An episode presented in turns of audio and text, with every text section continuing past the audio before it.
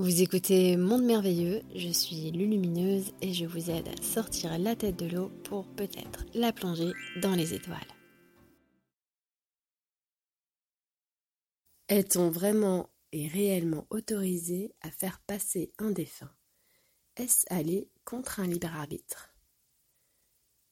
Alors nous sommes autorisés à aider une âme qui le souhaite à s'élever pour passer mais une chose est sûre, et pour l'avoir beaucoup pratiqué, nous ne pouvons jamais aller contre le libre arbitre d'une âme, puisque si elle ne veut pas monter, si elle ne veut pas passer, je te garantis qu'elle ne passera pas, qu'elle ne s'élèvera pas et qu'elle ne t'écoutera pas. Tout simplement. On ne peut absolument pas forcer une âme à monter et à s'élever, de la même manière et aussi sûrement que tu ne peux absolument pas forcer quelqu'un à développer en, elle-même des sentiments majestueux, magnifiques, à s'élever intérieurement. On ne peut forcer personne à faire ça.